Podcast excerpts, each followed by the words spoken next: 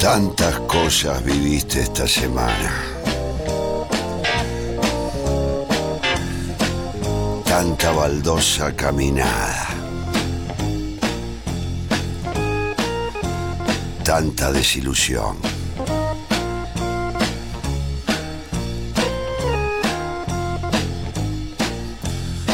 Tantos sueños postergados. que siempre están ahí, latiendo amor. No nos van a vencer, somos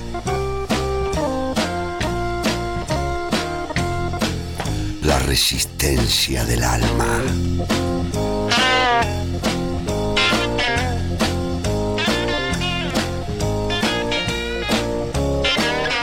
Bienvenidos en este domingo nuevo a Radio Araos.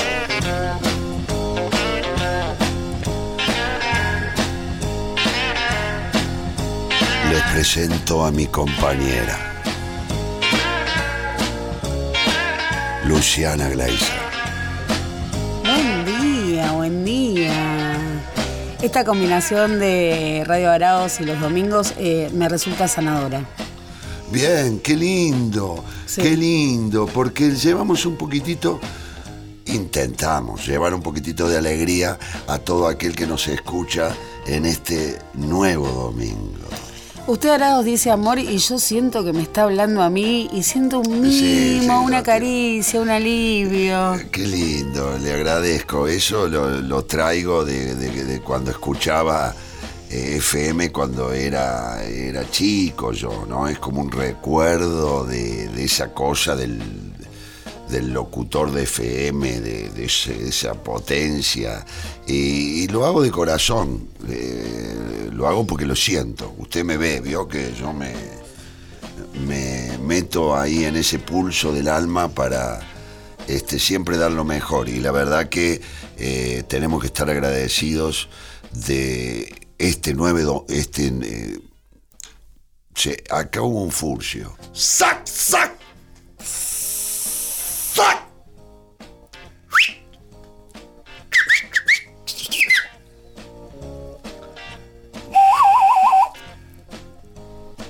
Ahí lo sacamos. Es una, un ritual. Los furcios, sí, es un ritual para el furcio. Es para el, para que no, porque veo que los furcios son, usted quiere decir algo, se le mezcla una R con una T, una P y sale- Autónomos son, autónomos. Y el furcio es libre. El furcio anda por todos lados. ¿no? Es, eh, ah, está siempre presente. Pica. Sí, sí, es una cosa preciosa y estamos, eh, querida Luciana, también con otro compañero que nos está escuchando, el señor Mario Vieira. Pero muy, pero muy, pero muy, pero muy buenos días, Radio Arao, especialmente para usted, comandante, y para Luciana. Qué hermoso domingo, qué hermoso domingo. Ya se le escucha la voz y así, como por arte de magia, estamos en Córdoba. Sí. Estamos en Córdoba un domingo más, Luciana, con un día espectacular. Qué lindo Hermoso. día. ¿Y, y- y cómo está eh, allá este, su vida? Cuéntenos un poco. Muy bien, muy bien. A mí si hay un día que me gusta, es el domingo. Y especialmente a la mañana, y más ahora que está Radio Arauz. Y acá, acá en Córdoba, disfrutando y acordándome de las FM cuando empezaron en Córdoba. Claro, Sí. eh, eh, eh, yo me acuerdo específicamente también de la AM, me acuerdo de Norma Landi, por ejemplo. ¿Se acuerda de esa época de Norma Landi? ¿Qué año era? Usted que tiene buena memoria. Norma Landi, la voz de la mañana de LB3 hasta que llegó Mario Pereira.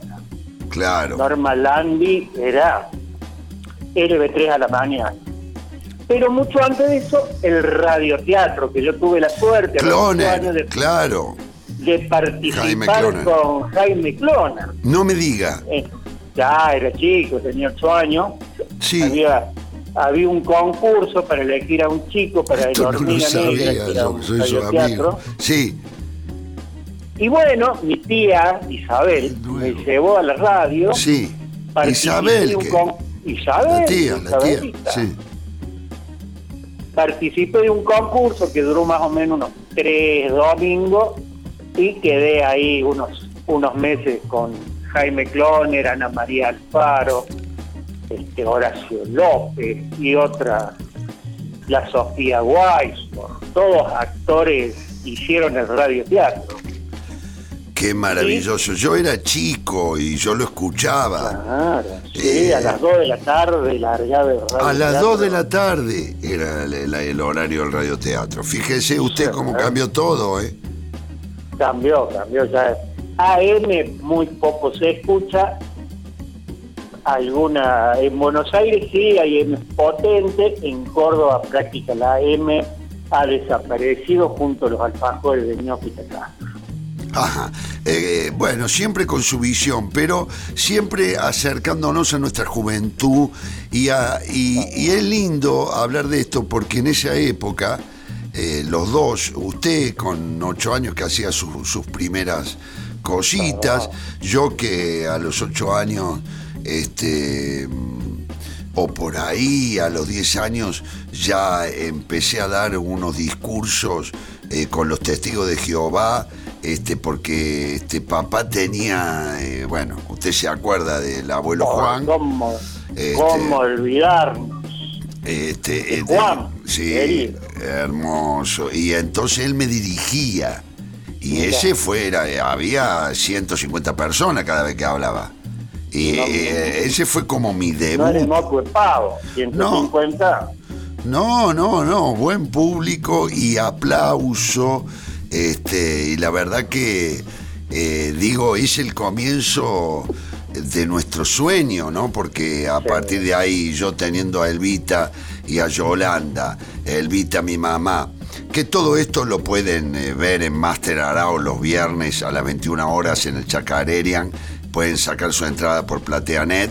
Este, que allí cuento un poco la historia de mi vida, es una especie de biopic con un sac, sac, sac, sac en el medio, en, en varias partes, un boom, un ¡Abrime la puerta! que se van colando. Este, entonces empezamos a soñar con este oficio, querido Mario, el oficio de- del actor. Y sé que hoy tenemos, tenemos, tenemos, vete, salió directamente el cordobés. Ese es un furcio que ya viene, ya viene como de, de allá. Sí. ¿Entendés? Dicen, dicen, dicen que algunos no, ñomos, algunos ñomos, que últimamente no lo estoy viendo, este, tal vez hayan ideado, que eran, manejan los. Ajá. Los ñomos manejan los furcios de la radio. Bueno, muy hermoso. Ganaron una licitación. No, No, sí, es que estén claro. por tráfico de influencia o por ñomos amigos. no. Acá no se lo ve mucho, Marito, porque se ve que le tienen miedo a, las- a, las- al- a los gigantes, ¿viste? Porque no, no, no estarían apareciendo por ahora los, los gnomos, pero eh, están, están. Vos sabés que yo siento que están, están más para el lado de, de la zona de campo. En cualquier momento van a llegar. Ojo, porque nosotros decimos el ñomo. ¿Y qué sabe si no tienen plato volador los ñomos, loco? Porque como no nos hemos comunicado como es debido con ellos, nosotros no sabemos el nivel de civilización que tiene el ñomo. Por ahí andan en, en- en nave chiquitita, ¿viste? Oh, Y es que son muy de perfil bajo. Eso también a nosotros nos Es verdad. incomoda, nos molesta y el perfil bajo que tienen es extremo. Es extremo. Ya es una vuelta en rojo, ¿no? es verdad. Porque si hay verdad. alguien con perfil bajo, son ellos, ¿no? a las pruebas me remito, Arauz. Sí, sí, sí. Bueno, hay allá eh, un... Yo me acuerdo una vez, este, estamos con tiempito, porque sé que tenemos un invitado muy especial. Yo me acuerdo un tiempito que yo volví a Córdoba, este, em, después del- de, un fracaso que prácticamente hizo mover, tiritar al- a la base eh, cilíndrica de la urna. Sí, sí, la, la, la cilindrada va. La cilindrada eh, se rompió directamente. Y me acuerdo que eh, en esa vuelta volví con una banda de rock, qué sé yo, que te- toda la banda terminó en cana, que lo tuve que ir a sacar yo después. Todo un, eh, ya en- he contado la anécdota, en algún momento la desarrollaré acá también. Pero en un momento con el baterista nos fuimos a un bar y a tomar una ginebra porque estábamos estresados y de pronto entró un negro con yuyo, ¿viste? Que tenía un cicatrizón en el ojo, un cara de choque eh, estratosférico, ¿viste? El negro. Eh, y nos miró con el ojo, ¿viste? Como diciendo, invítame a tomar algo. Y nosotros no dudamos, ¿viste? Por la capacidad energética del negro. Y no nos equivocamos. Le dijimos, siéntate, ¿qué quieres tomar? Un vino tinto, dijo el negro. Le aclaro que era temprano. No le digo las 10 de la mañana, pero deben haber sido las 12, 12 y media. Del Horario de una buena ginebra. Para hacer Y para esa época sí. Para esa época a veces, no todos los días, porque No, la no, no. ginebra directamente te eyecta el jopo. Entonces, viste, no es menor. Este, y vos sabés que eh, estaba lleno yuyo. Y claro, ahí está el champaquí, ¿viste? Entonces el negro nos entró a contar que él vendía yuyo. Él, y yo que Juancito sabíamos, porque Juancito era testigo de Jehová, peronista, yuyero, relojero.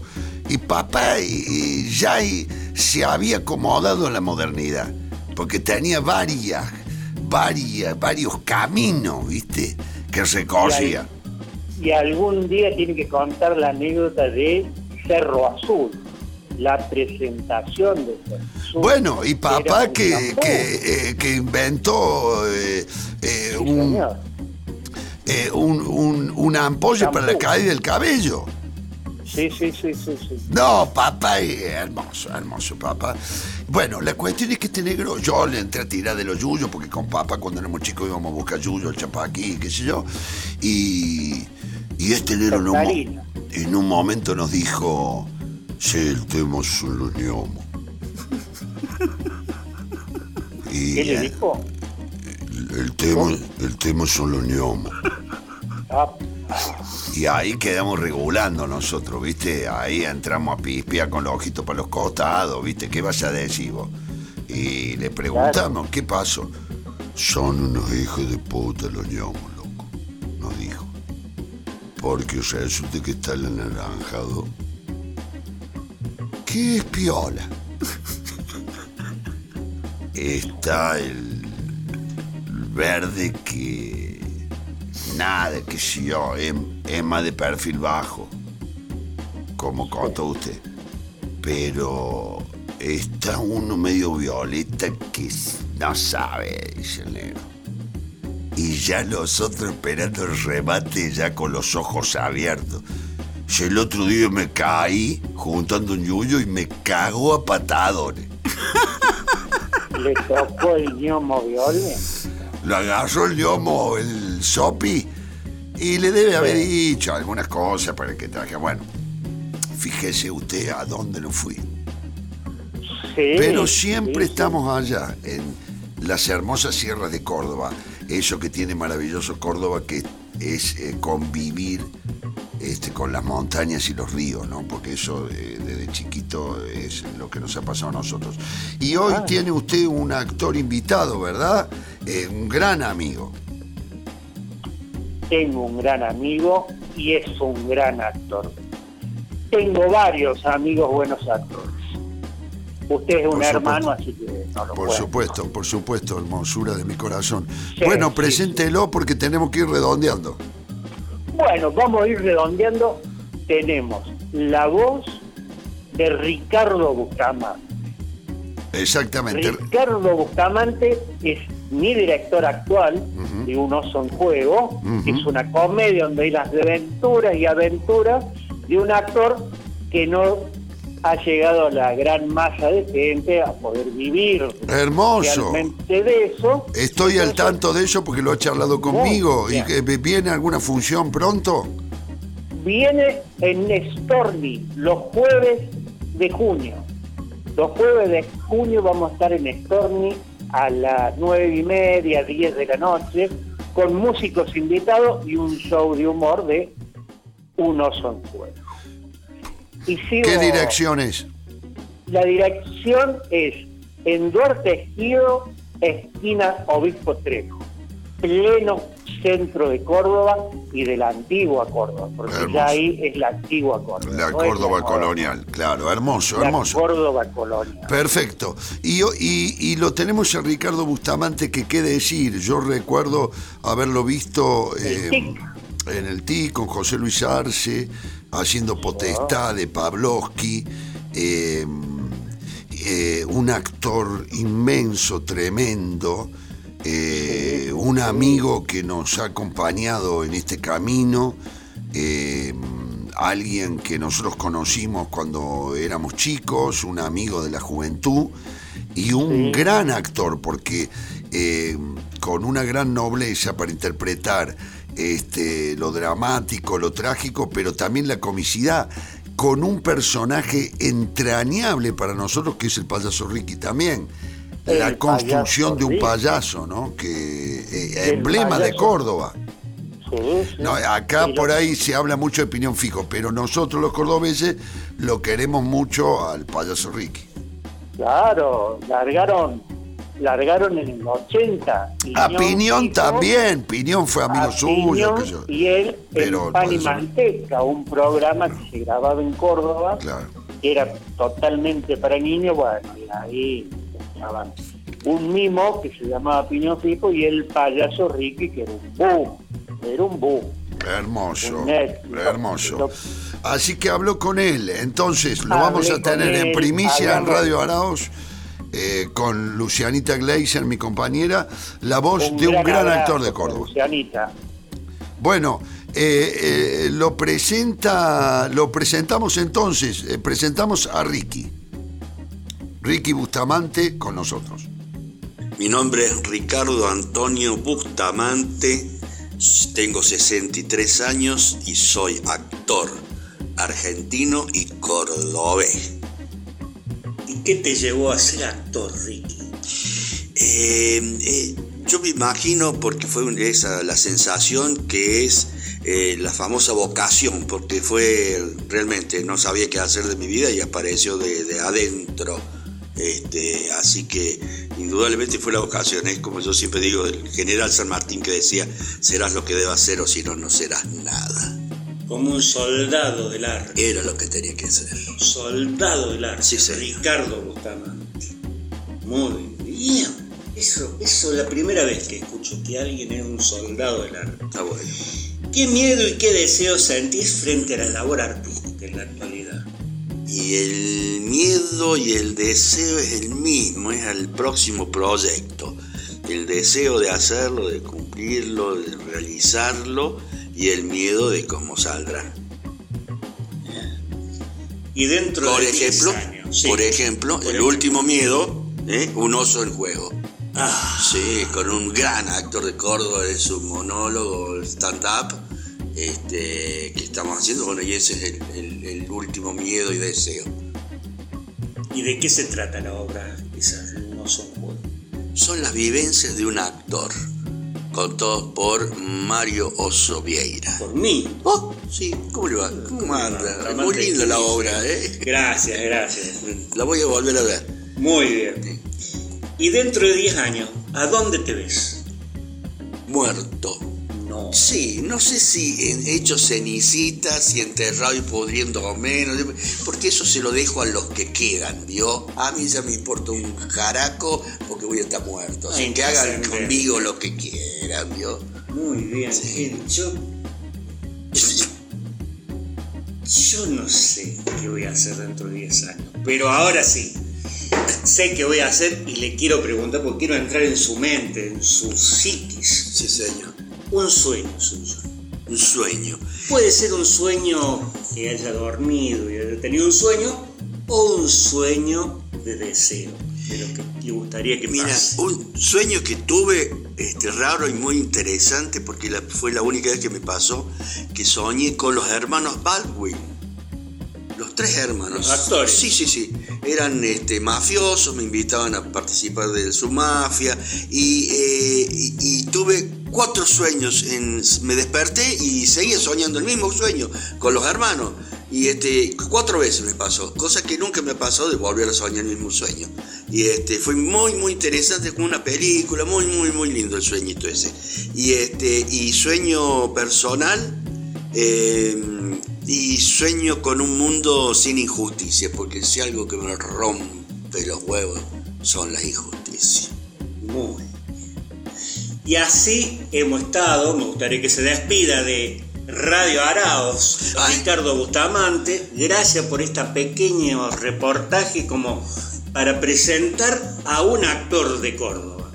A un actor de Córdoba que tiene un personaje que fue un boom y seguirá siendo un boom dentro de toda la década del El, 60 al 2010. el acervo cultural cordobés. El acervo cultural cordobés. Que si esto llega, pa- además de acá a Córdoba, se escucha en dónde. En todo el país.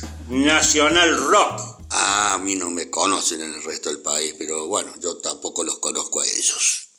Bueno, Un saludo un saludo. al comandante Arauz, Gracias. del corazón. Araos, ha sido un placer haberle hecho un reportaje a Ricardo Bustamante.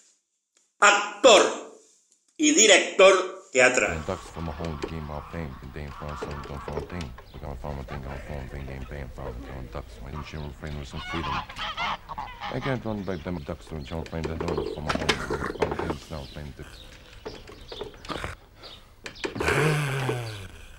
Ja demokratski kończą lekkę oponizowanie, demokraty kończą pięknym on the kończą fajnym, pięknym samym.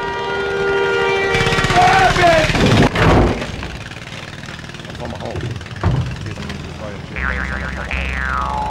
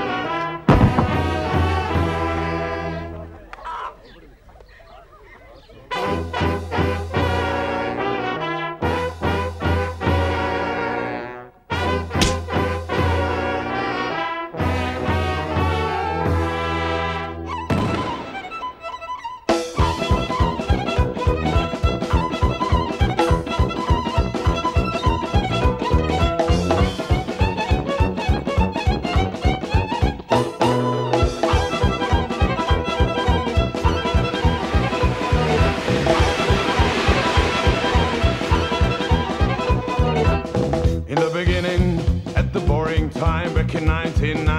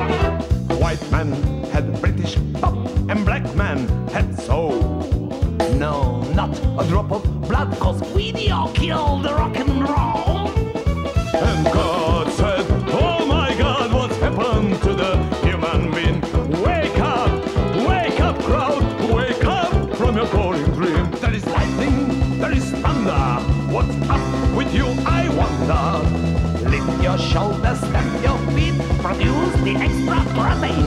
I'm gonna hit you, hit you, hit you, hit you, hit you, hit you, hit you, hit you, hit you with my rhythm stick. So let her be, let her be, let her be, let her be light. Let her be, let her be, let her be, let her be sound. Let there be a music divine,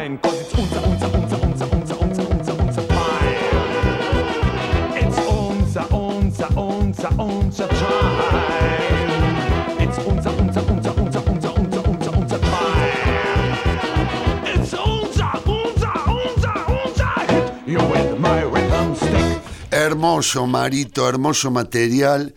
Me emocioné tenerlo a Ricardo Bustamante con nosotros esta mañana de, de domingo en Nacional Rock en todo el país. Es un verdadero privilegio.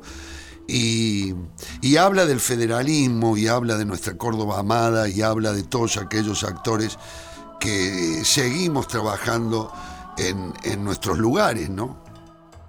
Sí, Ricardo tiene un- muchas obras hechas. Y sabe que me acuerdo que en la década del 80 había como un River y Boca en el teatro en Córdoba. Ajá. O pertenecías a la, a la elite de Ricardo Suez, que era un director muy Hermoso, moderno. hermoso. Ricardo Suez, eh, eh, quiero que charlemos con todos ellos. Si lo puede conseguir a José Luis Sí. Arce, a Ricardo Suez. A Ricardo Suez incluso lo voy a llamar. Él este, eh, estrena la primera ópera rock en Córdoba. Y usted Sí. sabe que acabo de hacer un trabajo con él, que lo tengo de una poesía que me mandó para grabar. Este, sí, un, son artistas que influyeron en nuestra vida.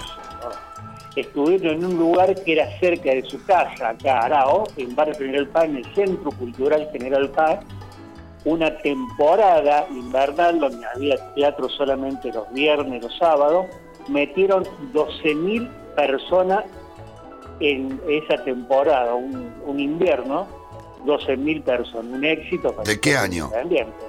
Y debe haber sido 83, 1983, 1984. Sí, la recuerdo, con la ópera rock.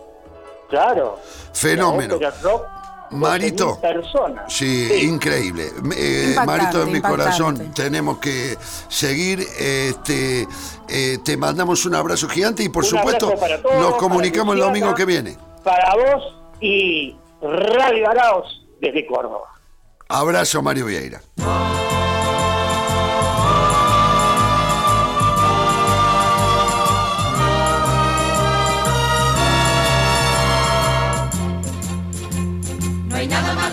La familia unida, atada con los lazos del amor. llega un momento muy especial en Radio Araos que es recibir la voz de un hermano, como es Germán Palacios, que es una belleza que tenemos. Y Lucianita, usted es prácticamente su familia también. Qué sorpresa. Qué Oye, una sorpresa, cosa. Este domingo familiar. a este un domingo, familiar, y que él se haya podido combinar porque labura como nadie.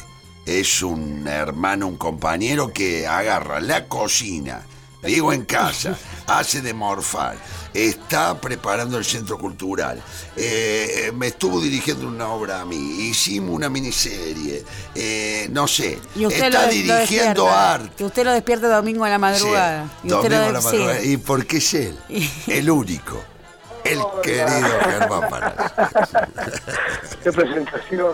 Qué ¿Cómo los hermoso. ¿Cómo estás? Sí, sí, esto es un poco los Campanelli, este, qué, qué hermosa serie, ¿no? ¿De qué época eran los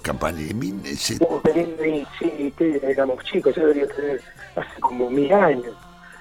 Debería tener, eh, no sé, 10, 12 años. Pero fíjese Sete- que, 70, 60 y pico. qué linda serie porque se juntaba toda la familia. Era- eh, juntar la familia, la familia, los amigos, la familia que se, se podía, porque a veces estaban, a veces venían, a veces no venían, pero siempre estaban juntos. Qué hermoso recuerdo el de los Campanelli, se lo agradecemos enormemente acá con Luciana. se peleaban también, ¿te acordás? Tomaban el vermú antes de comer y sí, Claro, carajeaban feo, como en toda la familia. ¿no? claro, claro, medio, y sí, sí, una la época de, de- del, del, del vino de Amajuana o del vino de litro. ¿Usted veía la tuerca? Sí, es, Claro. Estamos lo escuchando un poco cortado, ¿no? A ver si podemos acomodar un poco. Sí, la, como es la telecomunicación. Ahí está mejorando, ¿eh? Ahí está porque por mejorando. ahí usted no sabemos nosotros dónde está. Usted es multifacético, no sabemos dónde puede llegar a estar. Además, no queremos contar, pero Germán es un superhéroe de esta ciudad. Es cierto. No queremos Es contar cierto, mucho. es cierto. Entonces capaz que está con alguna cosa porque se escucha el ronquido de un gordo de la Wokra atrás.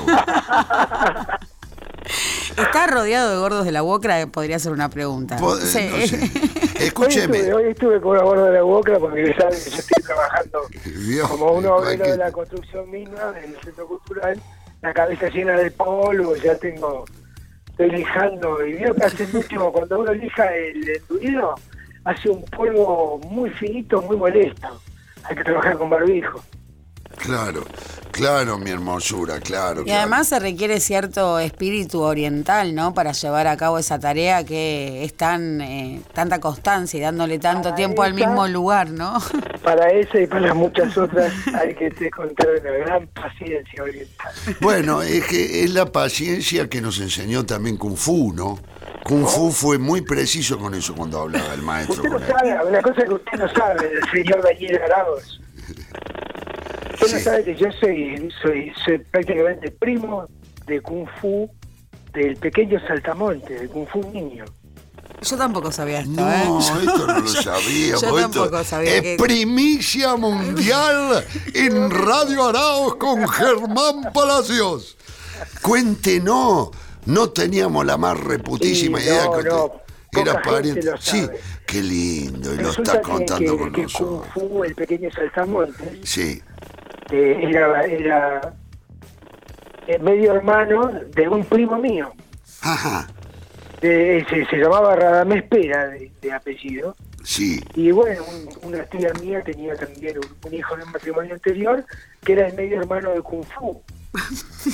Pero Lo, escúcheme, lo desconcerté con historia, No, no, no, es preciosa. Yo voy por la vida contando que soy cuñada de Kung Fu. de alguna, de alguna manera voy a No es poco. jugo, Luciana, usted que es periodista a a esto, sáquele jugo, pregúntele, pregúntele, porque yo tengo entendido que Kung Fu estaba, no sé, ¿dónde estaba? En, eh, ¿No estaba allá en Estados Unidos? Sí, claro. Claro, sí, por sí. supuesto, sí. Era mexicano, pero vivía en Estados Unidos. Y es, es- es el corazón de Hollywood. Estamos hablando del corazón de Hollywood. Sí, sí, muy hermoso y cuando, cuando cómo le iba enseñando al pequeño saltamonte, ¿no? porque todo, todo empieza en la infancia, ¿no? Exactamente, exactamente, con el maestro, claro, claro. Claro. Y, y entonces el, el, el, el kung fu pequeño era mexicano, otra cosa que tampoco sabíamos. No, ahí ya, se- luego se había mudado a Estados Unidos, como tanta Ajá. gente, ¿no? Que Claro, esa frontera. claro. Pero- Y ahí viene el parentesco con, con su primo hermano. Claro, mi primo hermano era más grande que el pequeño Saltamontes, era, eh, era eh, el, el pequeño Saltamontes era hijo de su mismo padre Sí. de otro de otro matrimonio posterior, ¿no? Claro. Este, una historia muy larga, muy hermosa. Pero entonces era primo Inchequeable también, inchequeable. Convengamos que es Inchequeable, inchequeable. Es inchequeable. Digo, le tenemos, Claro. tenemos que confiar en Germán Palacios. Que, que de hecho lo ¿no? hacemos. Y no está ya ni Carrada y ni no sé. Pero, pero usted, es- este primo, vive. No, porque si no, nosotros. eh, porque acá piden confirmación. Esto.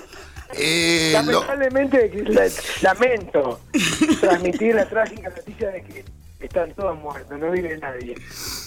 O Mire usted, o el mi palabra, Sí, pero, pero era primo hermano suyo, porque si era hermano de su primo hermano, hijo de su tío, y Claro. era primo hermano suyo también. pero por supuesto. Usted, como, Por- por usted supuesto, como pre- usted se presentó como un hermano mío. ¿Y quién alguien va a venir a decir, quiere ver los papeles? No. Insólito en la radiofonía argentina en Radio Arauz, Germán Palacios, primo hermano de Kung Fu. No, maravilloso. Primo hermano de Kung Fu, porque es, ese es el Kung Fu in- incluso más importante que el otro. Porque fíjese que cada vez que él entraba en un quilombete que tenía allá, que así cada dos por tres le pintaba un quilombo, que él tenía que solucionar, que era maravilloso, porque no usaba armas. Entraba a repetir, a repartir con el nunchaku ese. Era increíble porque de alguna manera era antiarmamentista el contenido. Claro. Hasta que se enojaba. Se enojaba pero nunca usaba armas. No, no, bueno. Bueno, No. como se considera en un chaco. Depende. Claro, en un chaco. Bueno, a a porque- sí, el nunchaku sí.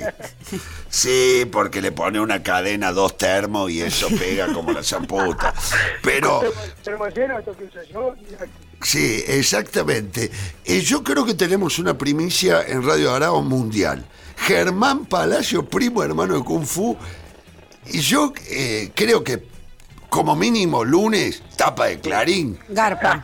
Ga- es un título que garpa. Es un título que Deberíamos te- decir eh, este, que- en, en exclusiva el primo hermano del saltamonte de Kung Fu. En Exactamente. exclusiva tenemos a. El primo hermano de Kung Fu de... Es, no sé. a una mí me eminencia, supera, es me una supera. eminencia.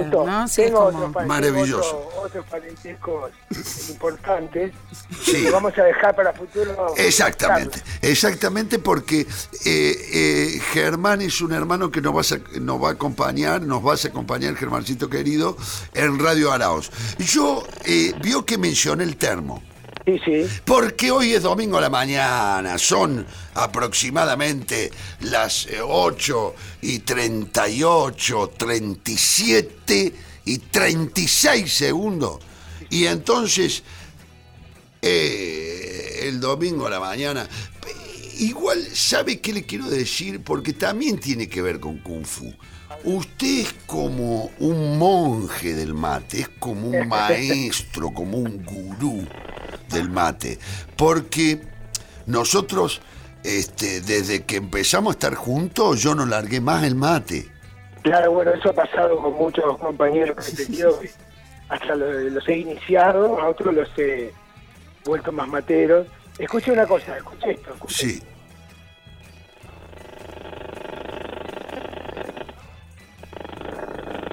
Claro, esa es la soldadora, ¿qué es? ¿Escuchó? Sí. No, fue por el segundo termo. Yo me levanté temprano, sabía que este Ah, domingo tenía esta charla, todo, y bueno, vamos acá a ¿sí? Como sí, parece que le salieran chispa al termo. parece que le salieran chispa porque es un... Hemos tomado mucho mate, de verdad, eh, de verdad. Constante. Eh, Pero es hermoso porque esta es la contracultura. Este es un, un sonido punk. Esto es auténticamente un sonido punk. Atrás suyo le ponemos un chabón pegándole una chapa con una masa Y es banda garage. y, y una viola, unos, unos... Escúcheme, no me quiero ir por la rama porque usted sabe que, claro, nos queremos tanto, tanta historia compartida, que podemos, Dios mío, cuánta historia, Germán, de mi corazón. Sí quiero hablar de esto, porque es una filosofía el mate, no es una boludez. El mate, eh, yo quiero que nos explique, que nos cuente un poco cómo se arma el mate, porque esto es, esto es sabiduría de domingo. Germán Pero un paso a paso, ¿eh? Un paso a paso, Por sin- favor, sin le esconder detalles, sin guardarse fórmulas. Bueno, a ver, no, no Porque estar frente a un maestro como usted del mate, y lo tenemos que aprovechar, Germán. Pero mu- mu- muchas gracias. Eh, convengamos que cada uno arma el mate a su gusto, digamos. ¿no? Bueno, pero hay formas, hay, Hay cosas, formas. hay tics, hay maneras. Yo voy a contar cómo lo hago yo, que es este una modalidad que tengo hace muchos años, que fui aprendiendo, y es que los hermanos uruguayos son, son auténticos maestros del arte de matear. Ahí hay un reconocimiento suyo desde hace mucho Sí, sí, tiempo. realmente, realmente, eh, en términos de, de lo que es la actividad en sí, digamos, de cómo ellos, la destreza que despliegan en el momento de cebar, como el instrumental que utilizan. El kung, el kung fu, el kung fu del mate, chico, eh, nació en Uruguay. Sí, en gran medida, Sí. en gran medida el gran desarrollo está en Uruguay, porque en Argentina el criollo siempre tomó mate inundando la calabacita.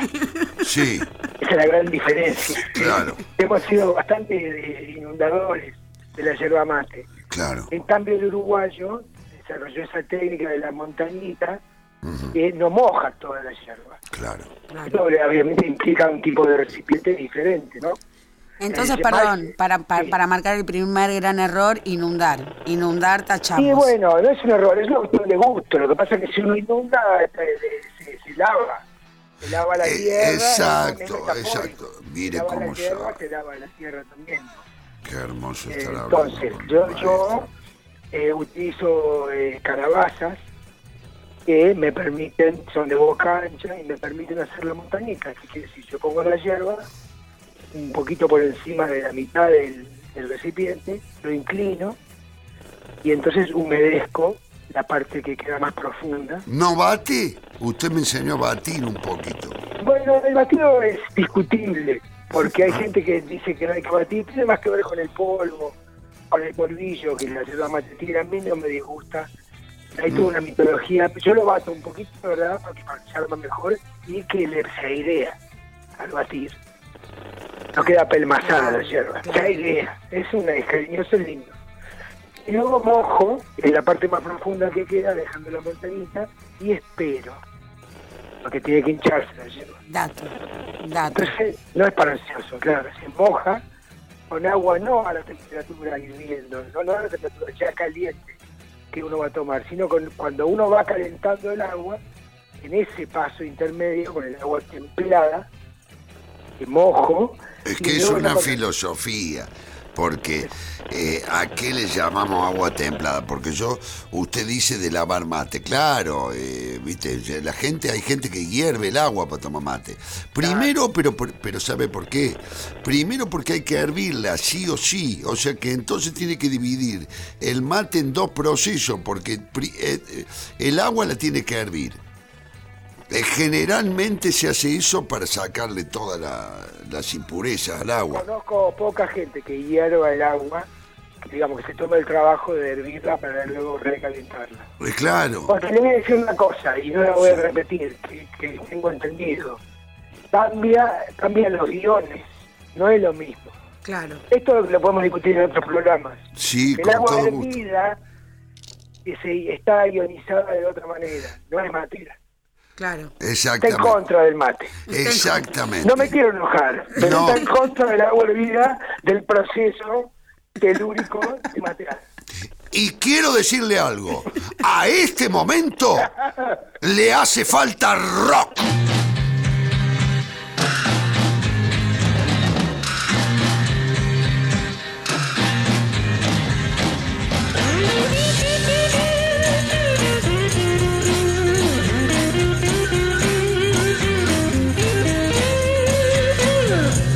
Must be some kind of way out of here. Say the joker to the thief. There's too much confusion. I can't get no relief. Businessman there, drink my wine. Plowman, dig my earth. None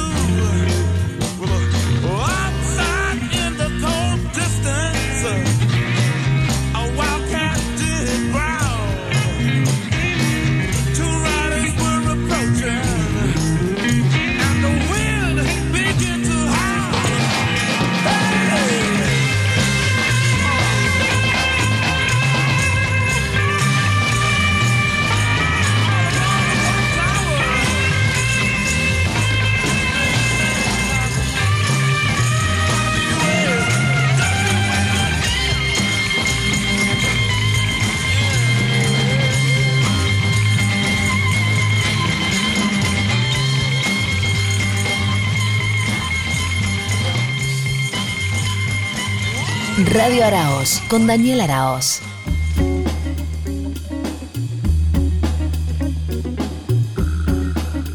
Escúcheme, entonces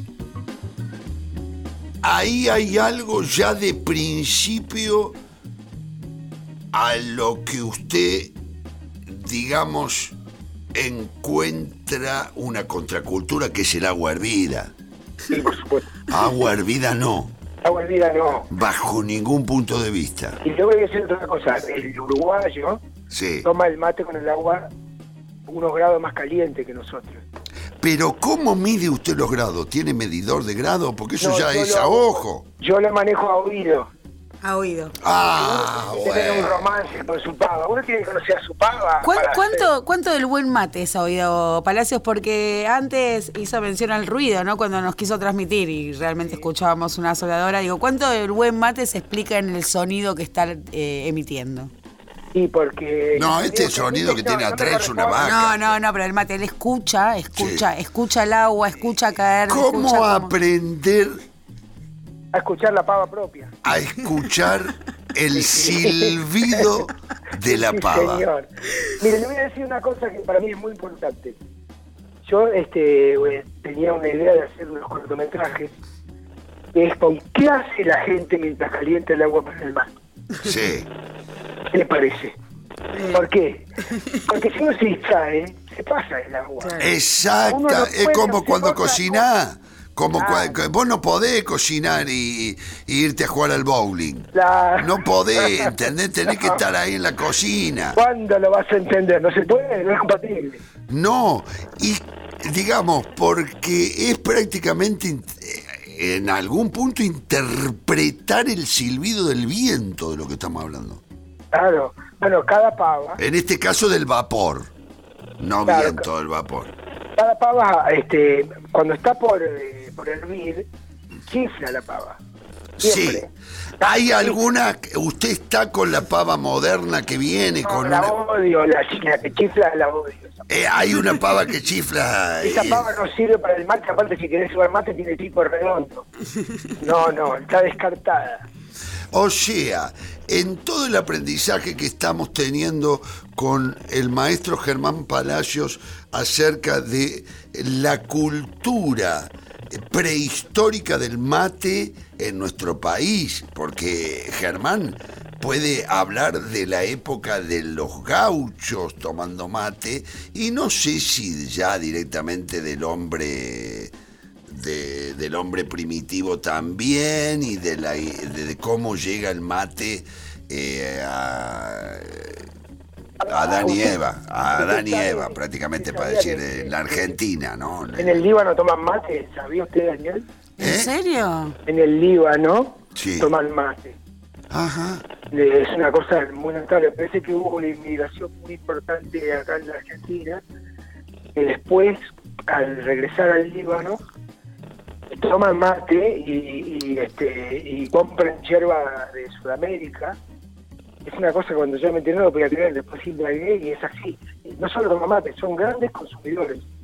Tienen este, eh, son de los más altos compradores de yerba mate del planeta, después de nosotros.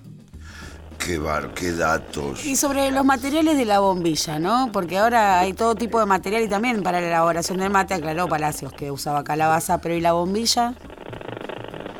Bueno, hay pues, sobre la bombilla y la calabaza hay, hay mucho, pero la bombilla yo, eh, para mí es, es un instrumento la bombilla. Entonces, fundamentalmente lo que tiene que suceder con la bombilla, primero es que tire bien, ¿cierto?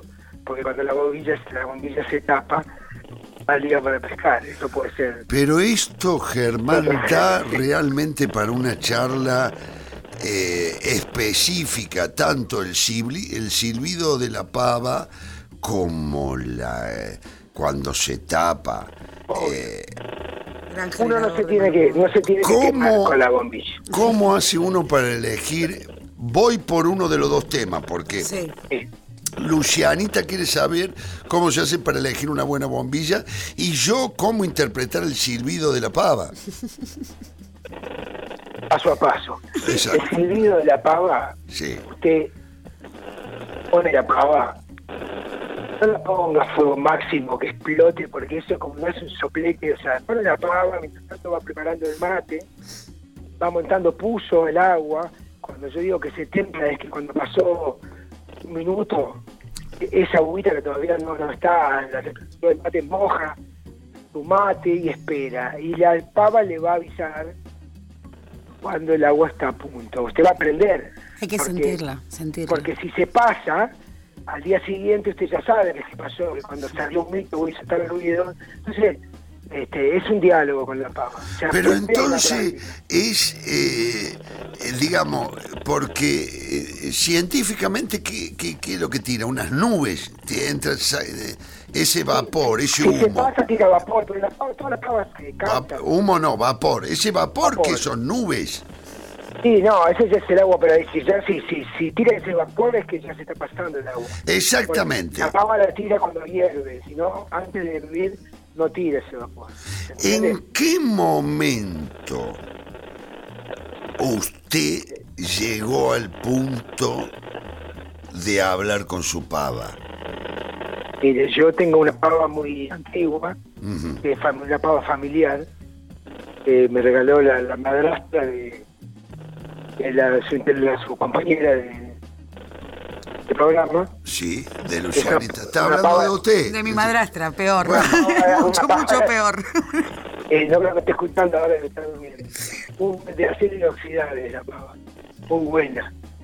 Y bueno, esa pava tiene que hacer un sonido que yo ya le conozco, pero en general eh, la pava uno le encuentra el punto. Y el que no sabe encontrar el punto de la pava lo que tiene que hacer es comprarse la pava eléctrica Matea, que sabe que a tal grado no se le va a pasar el agua y listo, se solucionó. O sea que la pava eléctrica viene a traer los un no- respiro. Es los que, para los que no logran dialogar. ansiosa, que no logran dialogar con su pava, que no tienen un buen romance, un buen vínculo con la pava. Y querido Germán, querido maestro Germán, el, el- la lectura ahora, porque eso ya lo entendimos, y me quedaron un montón de preguntas para hacerle, como se Me imaginará. llama, me llama y todo más te le va a contestar cuando su requerimiento, no tenga problema. Yo voy a, a- a- a transmitirle mis preguntas, pero eh, más adelante. Ahora quiero que nos ayude con la pregunta de Luciana. ¿Cómo conseguir una bombilla que no se tape? Porque es un tema eh, en este sistema de hoy en el cual si usted está mirando el noticiero, por ejemplo, que le quiere fritar el jopo, le quiere fritar la cabeza a toda costa, y usted bombea con su boca, con la fuerza, y se tapa el mate, es un problema. Problema grave, sí, sí. No es joda el- la tapada del mate. Para que no se le tape la bombilla, lo, que- lo que es primordial es humedecer la hierba antes de clavarla en el mate. Fundamental. Que de ese modo el polvillo, que es el que, o, los- o ciertos palitos que en seco pueden tapar la bombilla, cuando está previamente humedecida la hierba, eso tiende a no suceder. No es ley, pero en un altísimo No es ley, no es ley, porque yo tengo un gran historial de lucha contra bombilla. Eh, Pero mire que... ¿cómo lo lamento? ¿Cómo lo lamento? ¿Cu- ¿Cuánto juega el Pero para transmitirle, para transmitirle, para contarle. A mí me ha pasado de que he hecho eso y se sigue tapando. No sé, hay... Ahí hay que revisar el instrumento, ahí hay que venir a revisar el instrumento.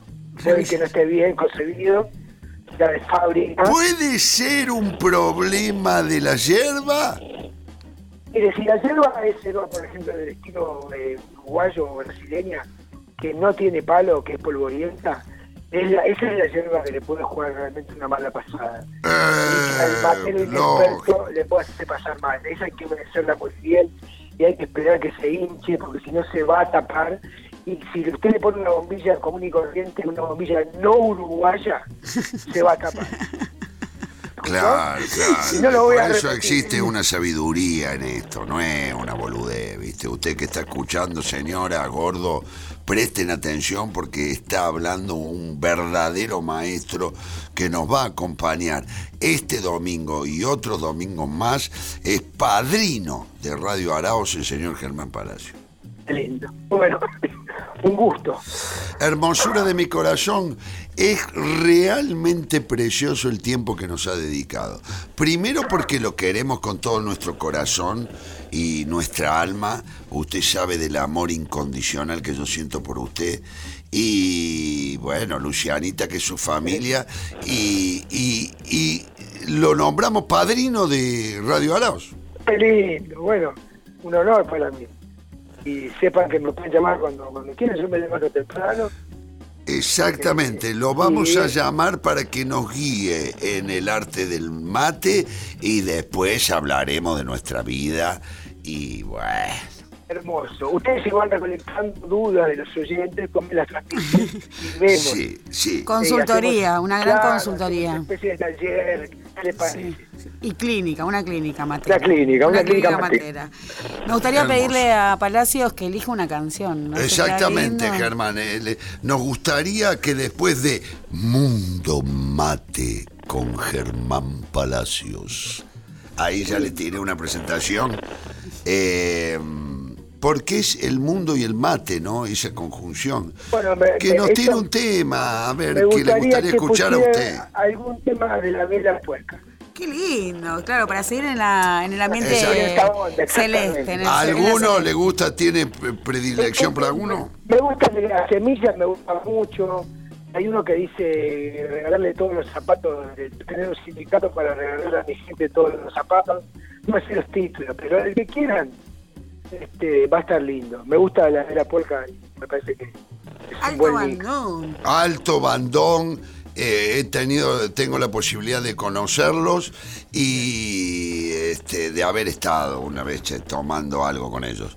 Qué hermoso. Germán, eh, gracias, hermosura. No tiene nada que agradecernos, un placer. Placer enorme, abrazo para la familia, para toda la familia, para Marina. Para todos acá. Nos, nos encontramos próximos domingos. Feliz domingo para todos. Ya, ya para Francisco Y para Ramón. y para Ramón. Y lo mismo para toda la familia de ustedes. ¿sí? Abrazo, Germán, querido. Un abrazo grande, vamos arriba. Chao, chao. La vida no quiere que crezca, yo te planto de nuevo y a ver si esta vez tengo un poco de suerte y brotas para poderme ver. Que no soy un pirado, que me acuerdo de estás a mi lado, te juro no te voy a mentir ni te voy a vender. Ni te voy a vender, te voy a curar, te voy a curar. Lo mío es pavo, lo mío es pavo, lo tuyo es pagar.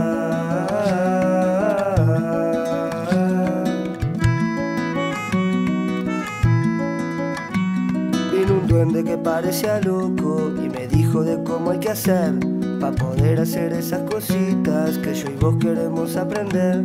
Que la vida sueño y esta vez yo lo quiero sacar. Yo no quiero otra vuelta, quiero esta para disfrutar lo que hay para mí, lo que hay para mí, lo que hay para vos, lo que hay para vos. Llegamos hasta acá, llegamos hasta acá, vamos a hacerla hoy.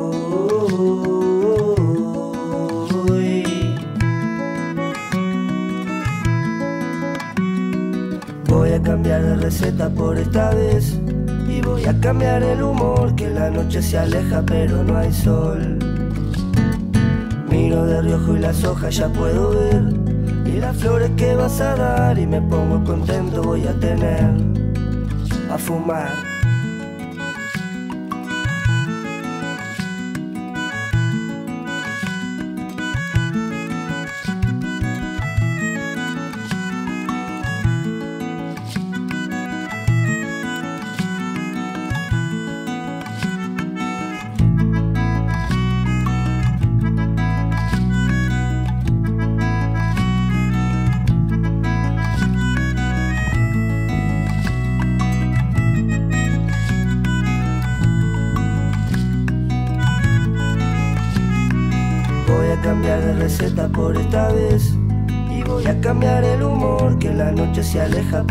Sol. Miro de riojo y las hojas ya puedo ver y las flores que vas a dar y me pongo contento voy a tener pa fumar.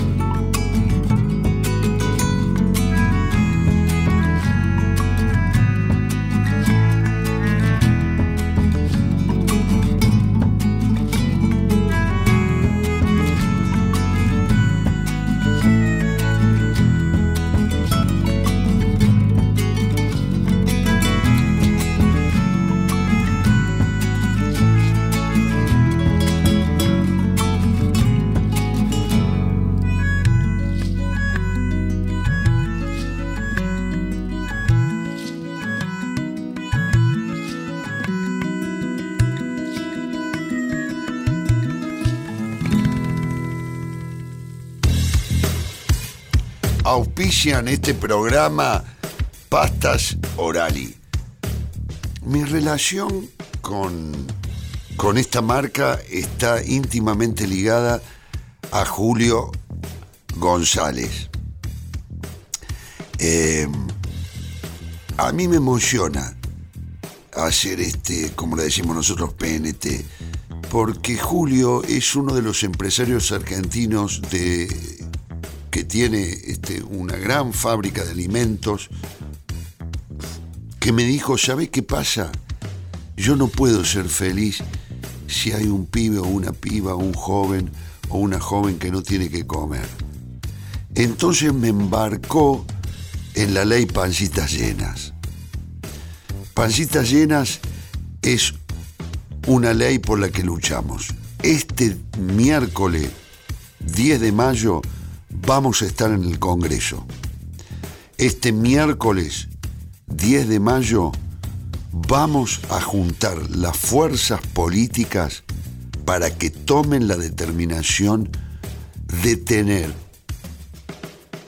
una ley como pancitas llenas que no es nada más y nada menos que una política de Estado. Una política de Estado para proteger a los más pequeños y para demostrar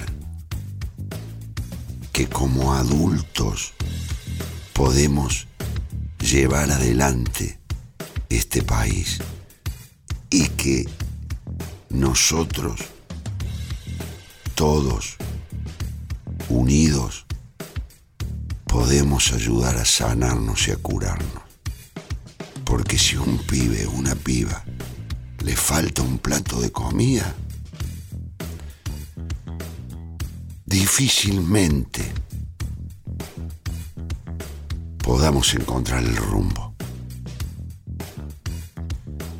Los esperamos este miércoles 10 de mayo en el Congreso. Vení, apoyanos.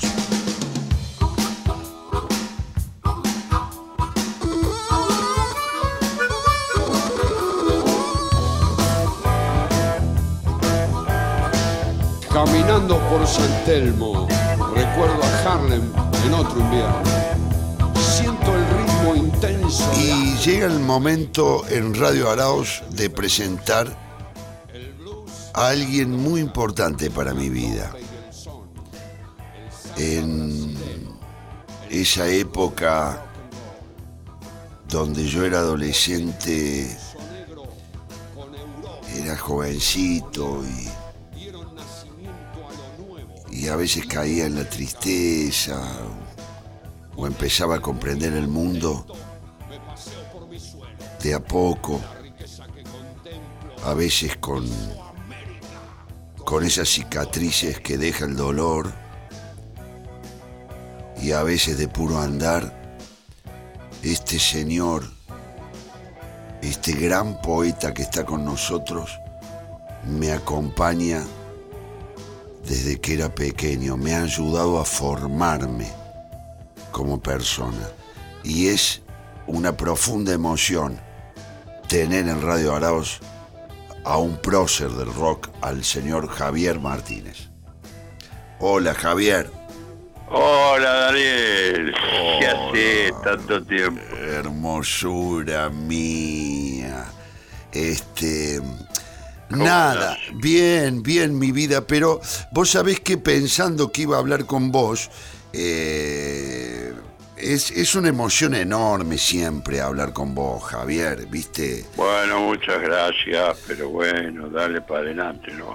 Eh, así es, señor. Este, eh, Javi, eh, ¿cómo, ¿cómo empieza tu historia de, de... ¿Empieza en Verazategui tu historia poética? ¿Dónde la ubicarías? No, no, no. ¿Dónde la ubicarías? Porque me interesa mucho, más allá de que sos un gran músico, este, que todos sabemos, este, y, y hace a, a, la construcción, en definitiva, de la canción, es muy profundo lo poético tuyo. Porque Sí. cuando yo empecé a escucharte, A mí no me llegaba tanto la música, Javier, sino lo que decías. Sí, claro. ¿Dónde nace esa? Es natural, eso es natural. Siempre nos llega la letra primero, este, por, por razones obvias.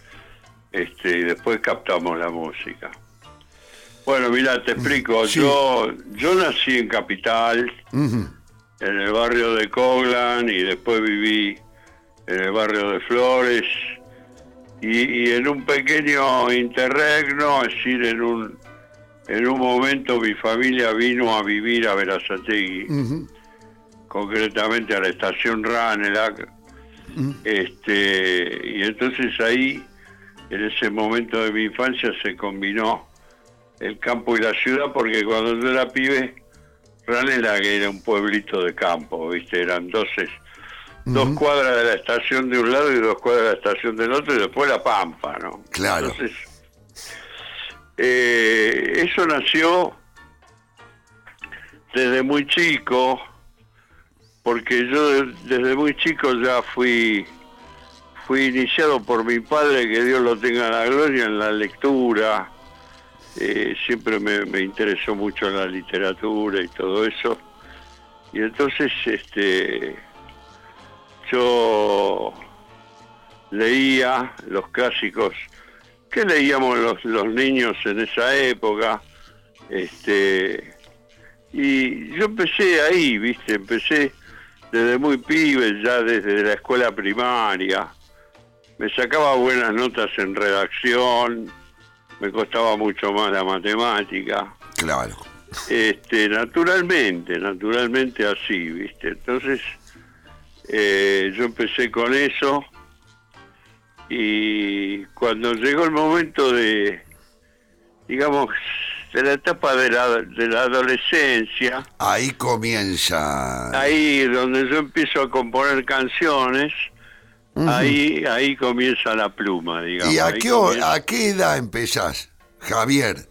y, empi- y empiezo bastante joven, ¿viste? O Sí. sea, ¿Empezás a escribir? eh, eh, eh, ¿Tocás la viola primero o empezás con la bata? ¿Cómo, ¿Qué instrumento Sí, no, primero? simultáneamente, simultáneamente. Yo empiezo con la bata, eh, fue mi primer amor y sigue siendo Sin lugar a dudas, sí. sigue siendo mi novia, la bata, pero yo, viste, la bata, yo me, me paro a ver una bata y me quedo mirándola. Claro, claro. me quedo mirándola como, como un escultor a la modelo, viste, como una mina. Sí, lógico, lógico. Una Es- historia de amor. Es Entonces, una historia de bueno, amor, sí. Pero fue simultáneo, simultáneamente yo casé la viola porque yo, gracias, gracias a, gracias al folclore, que yo siempre lo seguí mucho y siempre me gustó mucho el folclore, este, yo tenía compañeros y amigos que ah, eh, tocaban folclore en esa época, en la, la década del 60, finales de los 60, el folclore tuvo una, un gran impacto en la ciudad. ¿Viste? Y había Sí. lugares, me acuerdo, en el barrio de Flores que se llamaban whiskerías, Mm. Boliches. Estamos hablando de Yupanqui, de Cafrune, de no sé. Claro, ¿viste? y también de los de los innovadores. ¿eh? Eso, también, sí, También sí. de los sí. nuevos, estamos hablando también de Daniel Toro. Daniel Toro, que lo conozco Facundo Toro, su hijo. Sí, Mm. también estamos hablando de, de los innovadores que en ese momento estaban eh, también dando una nota muy importante en el folclore. Este, Bueno, sí, claro, claro, claro. y que vos entrabas a una whiskería Sí. y había y había dos, tres eh, violas eh, criollas y la gente viva y agarraba la viola, la templaba y te cantaba samba de mi esperanza. Era era realmente folclore, lo que quiere decir la música del pueblo, ¿no? Sí. Entonces ese fue mi contacto con la guitarra, ¿viste? Ujú. Ese fue mi contacto con la guitarra. Y, ¿Te compraste una guitarra? ¿Pediste una guitarra prestada? No, me compré, sí, me compré una criolla. Me compré una criolla y, em- y aprendí a tocar, viste, de a poco, como se... Y eso fue simultáneo, fue simultáneamente digamos, la batería empezó antes, yo venía ya estudiando técnica, este, desde muy joven, desde los 14 años. Pero la guitarra te acompañó para componer. Exactamente, cuando yo engancho la viola y aprendo a templarla, y aprendo, viste, a tocar alguna cosa. Un par de tiques, un par de, de Y el par- jangadero, viste, y del tiempo y mama, que es esa, esa samba cordobesa que me mata, que me parece una belleza increíble del Polo Jiménez. Entonces, viste, yo tocaba eso y me inicié en la guitarra. Y ahí empezó, ahí arrancó, cuando yo ya más o menos la manejé, eh, un par de años, bueno, entonces ahí ya me volqué a, a hacer mis primeras canciones.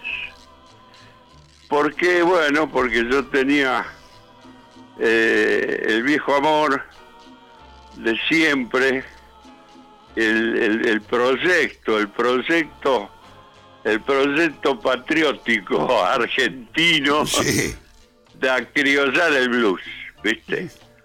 Agarrar e inventar el blues criollo. Yo digo, bueno, el rock en este momento es un movimiento que, que está conquistando el mundo, ¿no? Y, y yo miraba y veía por todos lados tipos cantando en inglés. Yo digo, bueno, fenómeno. Está bien, están aprendiendo, pero nosotros tenemos que inventar el rock criollo, ¿no? Yo digo, bueno, pero el rock de dónde viene? El rock viene del blues. Entonces hay que agarrar la raíz. Y entonces me puse a trabajar en, en la invención de- de- de- del blues criollo, ¿no? Claro, claro, sin lugar a dudas. Ese Javier, fue el invento, ¿no? Ese fue el camino que yo eh, eh, claro, el nivel de experimentación este, musical, a veces te escucho hablar, eh, bueno, eh, del jazz, de la experimentación musical. Ahí aparece, te quiero contar que estamos con Lucianita Gleiser también que día, está acá. buen día, buen que, Hola, que te quiere ¿qué tal, saludar. Luciana? Buen Sí, día. gusto. Igualmente. este, para nosotros es hermoso estar charlando con vos. Y Javier, eh, eh, un poco ahí debe haber eh, eh, empezado este, lo estudiantil. Lo que decís tiene sabor a contracultura, quiero decir. Es interesante en ese sentido porque vos decís, bueno, acá estos chabones están cantando en inglés está bien, están copando todo, qué sé yo. Pero bueno, pero hay algo que me interesa que es el rock. Este, pero eh, esta, esta gente no llega acá como podría llegar, porque para poder llegar tendrían que tener voz propia y no la tienen, porque eh, nos hemos cansado de escuchar canciones en otros idiomas, pero eh, yo, a mí lo que me parece maravilloso es que eh, la gran mayoría eh, de las personas eh, con el tiempo llegamos a la poesía, porque si no, se, no sabe de qué carajo están hablando, más o menos sabe, más o menos, pero no se disfruta de la poesía, la poesía se disfruta cuando es en tu idioma, cuando Sí, vos la podés sentir, ¿viste? Obviamente, obviamente. no es- Lo que pasa que fue un proceso. Mm. Mira, a mí yo, yo tuve una inclinación natural estos últimos tiempos a leer musicología para, para ver cómo se van creando los distintos géneros. Es muy interesante. Y entonces, yo siempre digo esto, ¿no? El mundo es redondo. Entonces todo viaja y todo va de un lado para el otro. Vos fíjate que eh, lo plenamente, lo plenamente autóctono no existe en términos químicamente puros. Todo es un, un producto de combinaciones de culturas. Si vamos para atrás, si vamos a nuestra a nuestra música raíz, al folclore que yo lo amo tanto, este, ahí tenemos eh, tenemos naturalmente la guitarra y, y toda la cultura de las canciones españolas que se combinan con el aporte el aporte criollo, el aporte aborigen y entonces nace el folclore, ¿te das cuenta? Claro, claro. Y, y con esto no es diferente, porque yo dije, si, si los folclores nacen así. Bueno, eh, nosotros to- tomamos este aporte que viene de un género que viene de otro lado, pero todo viene de otro lado, porque vos fijate que yo hice una vez un, un poema con, con un ritmo de base que se llama, donde intenté contar la historia de la música afroamericana, que eh, me, me inspiré en el barrio de San Telmo, donde puse este eh, San Telmo Harlem, este junté los dos barrios, el barrio negro nuestro y el barrio negro de, de Nueva York, como una data de dónde desembarcó el ritmo africano y eso dio como resultado, en Harlem dio como resultado el jazz y acá el candombe, ¿te das cuenta? Entonces, entonces a partir de esa alquimia nacen los géneros y me di cuenta que, que bueno, que que estos estos ritmos, estos folclores, todas estas estas expresiones musicales son eh, la combinación de tres pueblos y tres culturas. El- la cultura y los pueblos europeos, los aborígenes, los pueblos originarios de América, más el aporte africano. Entonces, ¿cómo no va a ser fuerte si tiene un aporte tremendamente rico? ¿Te das cuenta? Tiene tres culturas eh, combinadas ahí adentro, ¿no? Entonces, de ahí está la cosa. Entonces yo dije, bueno, si, si de las antiguas canciones este, españolas combinadas con el aporte aborigen y con las tradiciones de criollas de nuestro campo y qué sé yo, nació algo tan fuerte como el folclore, inventemos un nuevo folclore este Urbano. urbano, y, y el blues y hagamos rock y blues criollo argentino. Y no es distinta la historia del tango. El tango también ha sido una fusión. Que- Absoluta. Sí, impresionante y maravillosa. Es maravillosa, maravillosa Pero porque... por- porque vos escuchás el tango y vos te das cuenta que en el tango está el candombe, en la milonga se nota más todavía que en el tango, pero en el tango, el tango milonga, está la base rítmica negra, candombera, Mm. y después cuando escuchás los bandoneones, los violines... Y ahí piano, viene el bandoneón. Está la música clásica, está la música clásica. Javier, en estas alquimias de fusiones, digo, primera pregunta es si, si se agota en un momento y llega como a un techo y entonces no surge nada novedoso o si se siguen reproduciendo y en todo caso en ese sentido, ¿cuál, cuál es tu búsqueda hoy o qué escuchás o qué te parece novedoso o interesante? No, mirá, eh, nada, nada se agota, nada se agota. Estamos hablando de las raíces para que, sobre todo los, los chicos, los jóvenes que nos escuchan, sepan de dónde viene la cosa, eh, haciendo la historia de las raíces. No, no se agota. La, eh, fíjate que Daniel Arauz es un actor profesional desde que yo lo conozco. Eh, ¿dónde, dónde se donde se va a agotar el teatro eh, que empezó eh, en la antigua Grecia y pasó por todos los estatus posibles de, de evolución, la actuación, lo que es el arte dramático. No se va, es infinito, va a seguir, qué sé yo, va a pasar por el teatro y su doble de Antonina Artaud, va a pasar por, por, por, por todas las corrientes teatrales de- de- es eterno, con la música es lo mismo, es una cosa que es una fuente inagotable, ¿te das cuenta? Es una fuente, eh, Javier, también inagotable en el recuerdo. Porque quizás vos en esa primera época, y vamos a hablar de una banda emblemática del rock argentino que fundaste, que es Manal.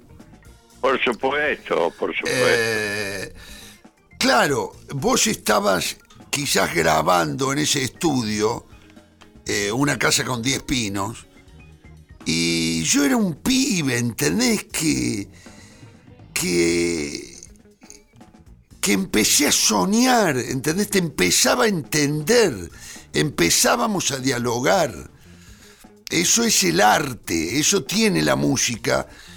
El teatro, la pintura, la literatura, la fotografía, el cine, la combinación de todas las artes que es el cine.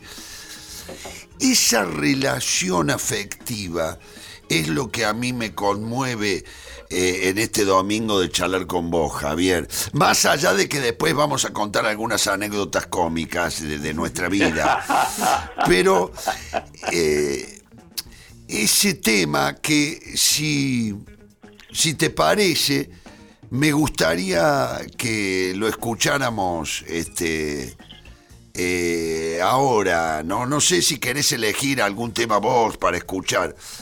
Pero a mí... No, no, poné lo que a vos te parezca, por supuesto.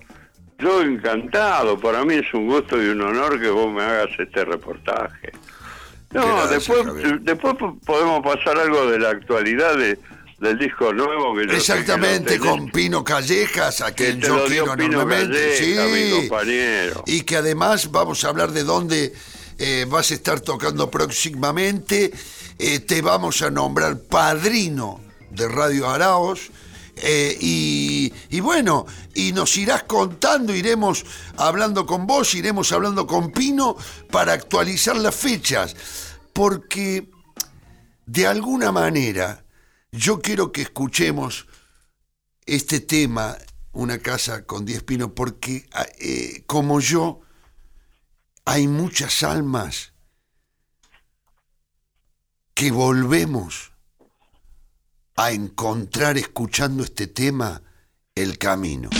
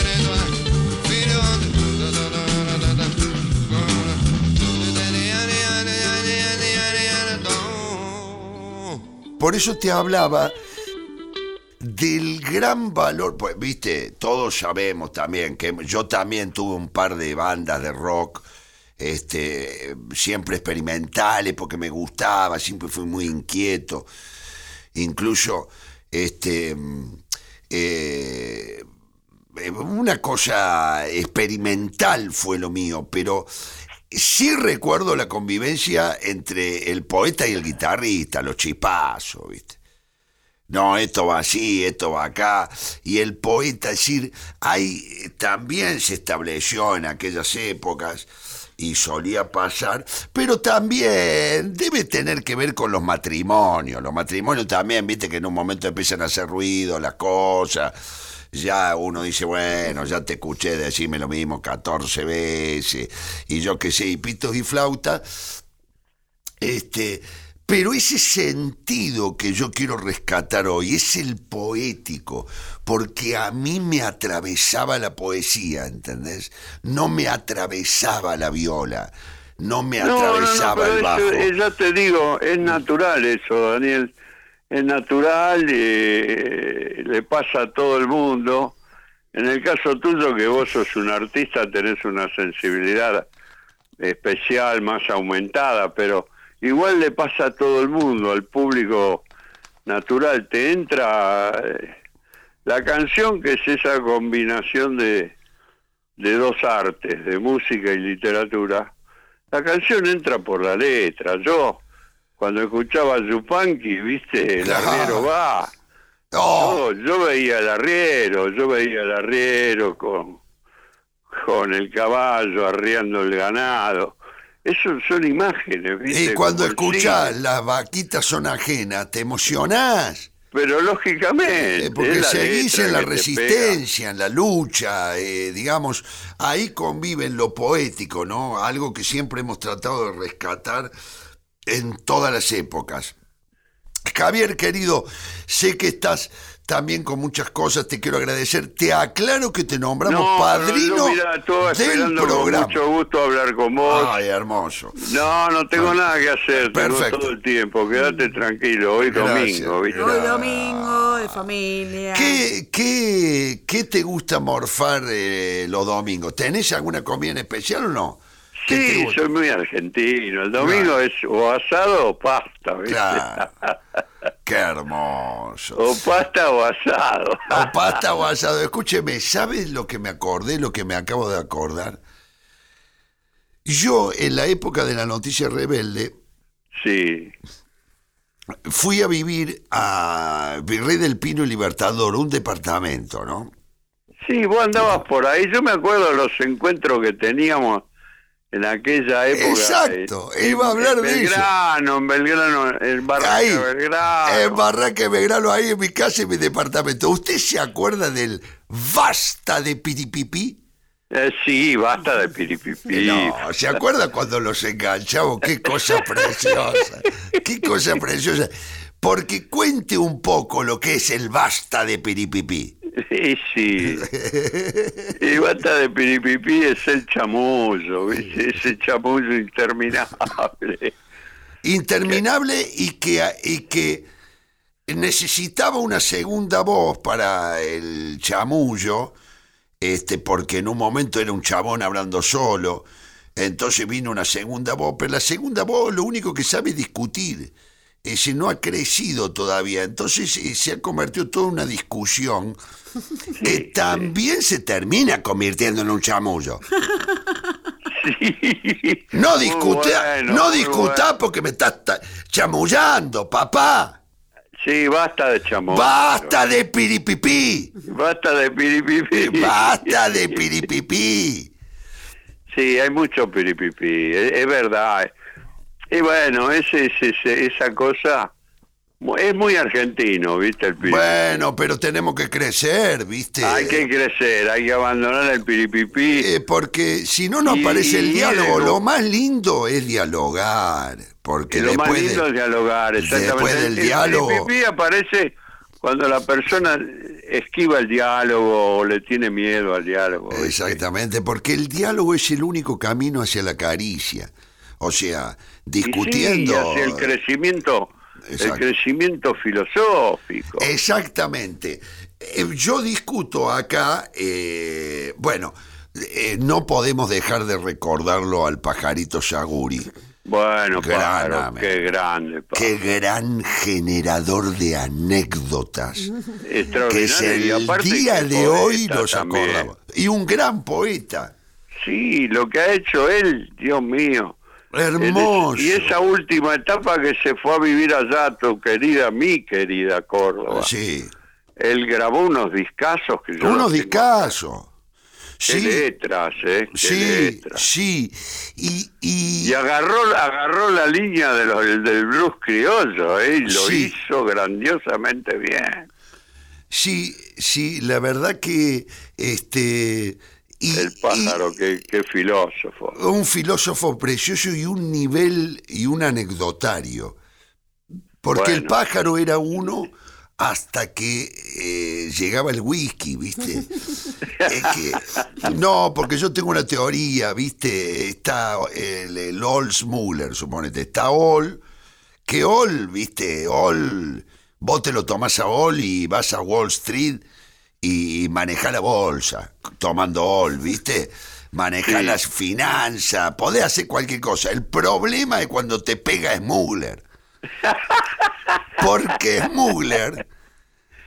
¡Bum! Se zarpa de No, te saca la memoria, te afecta el habla y te hace y te convierte en un echador de moco.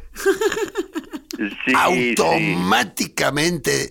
Y esas épocas son hermosas porque yo me acuerdo que este, para recordarlo a Pajarito juntos y al basta de Peripipí nuestro y aquellas noches, eh, yo eh, se estaba haciendo la película de Tanguito y yo estaba ya en la noticia rebelde, laburando, yo ya hacía televisión todos los días, estaba en la Sí, cresta de sí, la yo ola. te veía, yo Sí. te veía. Y sí, viste que yo también había... Te veíamos en televisión, pero claro. Tenía un lenguaje diferente, llevé mi poesía a las ideas cómicas, viste que hacía una comicidad diferente que me hizo en ese momento eh, fue el reconocimiento y demás. Exactamente. Y Y, yo vi- el mensaje que venía Sí, exactamente, con el Un mensaje profeta. muy fuerte. ¿eh? Seguidores de Muy usted. fuerte. mi- Exactamente, exactamente. Le daba masita. Estábamos en la contracultura y estábamos en la resistencia. Digo esto eh, para todos los que nos escuchan, porque yo considero que está primero la voz cultural y después la voz política. O sea, lo que la- Sí, la- por supuesto que sí. Exactamente, exactamente, Javier. Este, Sí, hombre, seguramente que sí. Exactamente, porque el camino para salir es la cultura. Es la cultura, diálogo, por Y es supuesto. la, la hermosidad de no agarrar un arma y agarrar una guitarra, ¿viste? Por el supuesto, arma aparte, de componer eh, poesía, de todo eso es la revolución que venimos haciendo nosotros. En eso también cambiamos. Es la revolución en la revolución.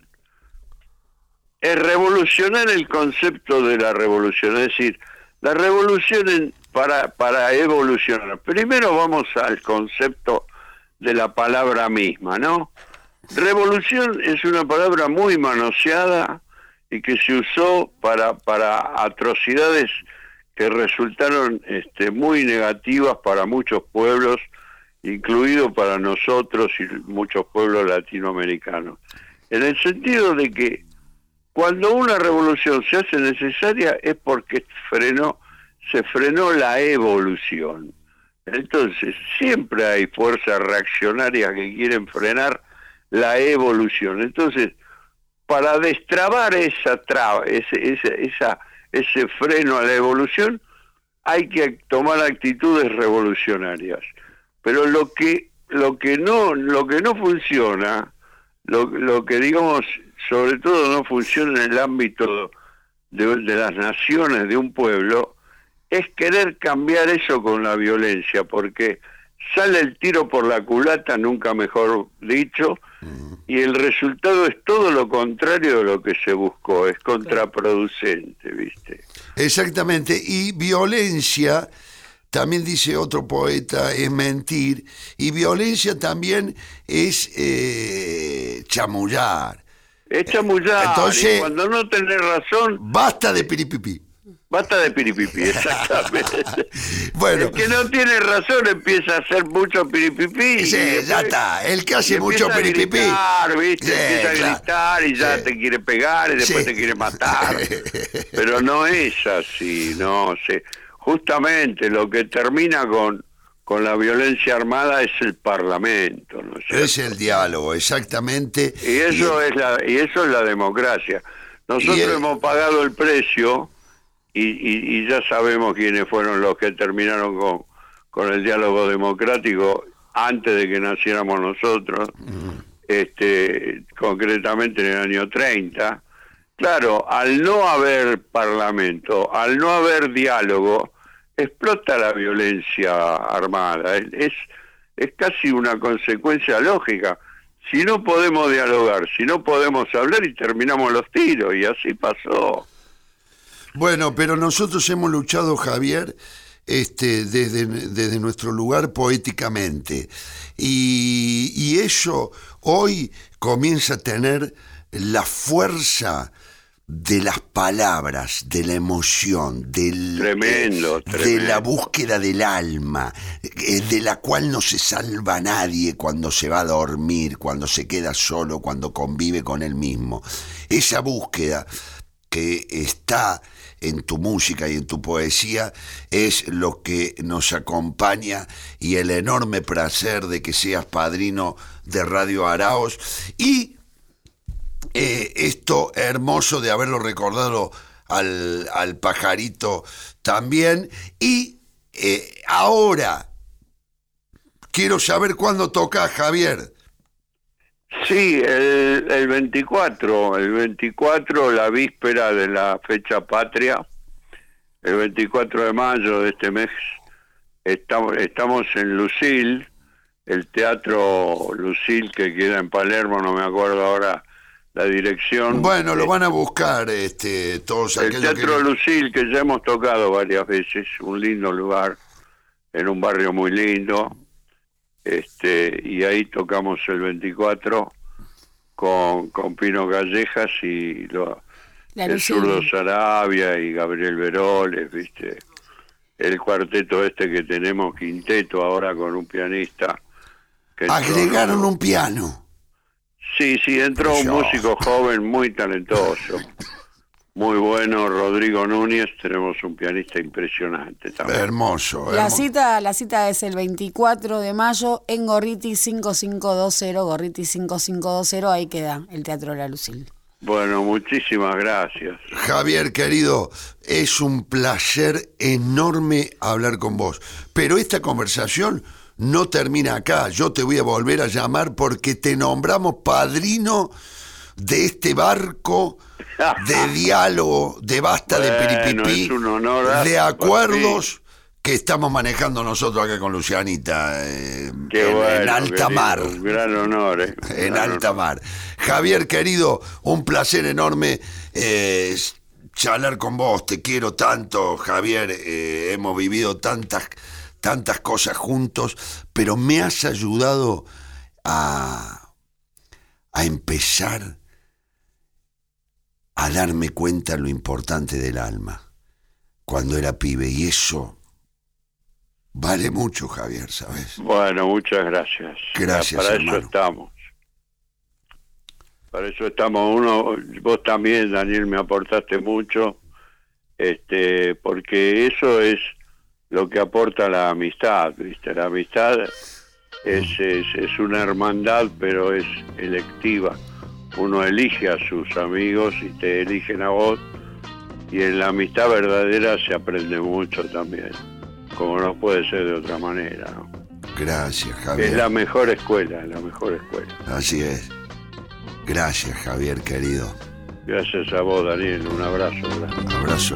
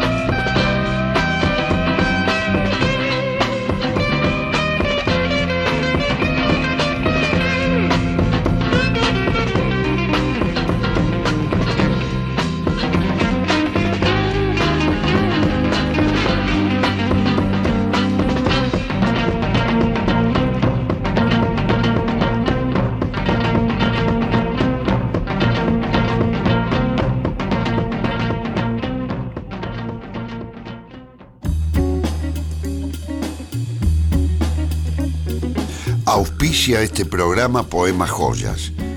Poemas Joyas nace de la mano de Sebastián Choza, alguien que construye cada pieza y cada joya artesanalmente. Cada piedrita y cada joya tienen el significado de ser únicas. Y lo que más me emociona es el nombre que lleva, porque poema es el nombre de la nietita de Luis Alberto Spinetta, la hija de Valentino Spinetta. Poema Joyas, un sentimiento que nos ayudan a construir y a navegar en este barco Radio Araos.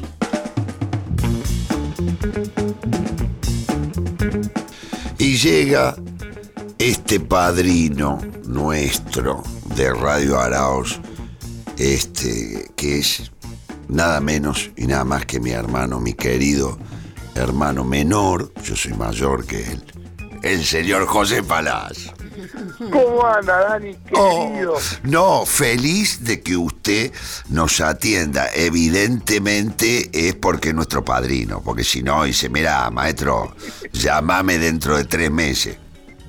¿Cómo anda, loco? ¿Cómo Bien. anda Lolita? ¿Cómo anda Pedro? Bien, hermosura, bien, ¿Cómo andan bien. los oyentes de esa radio de rock and roll? Bien, bien, bien, hermoso. Vos sabés que están, este, se están juntando ahora, este, Y, y de a poco empiezan a aparecer. No es una gran urbe que enardecidamente eh, acomoda los sintonizadores y agarra el éter No hay un colapso. y hace surf arriba del éter. Pero Vamos de a poquito, vamos de a poquito. Josecito de mi corazón, siempre en la resistencia cultural, siempre en, de alguna manera la contracultura. eh, disculpa que estoy cambiando de auriculares porque no se, se me rompió el que tenía, no sé. ¿no no, te no. habrás quedado sordo justo en este momento? Puede ser, puede ser, ¿eh?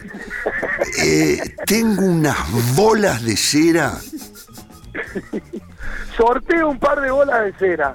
tengo unas bolas de cera que realmente eh, en algún momento me las voy a tener que, que hacer arreglar, ¿viste? Que te ponen con un soplete.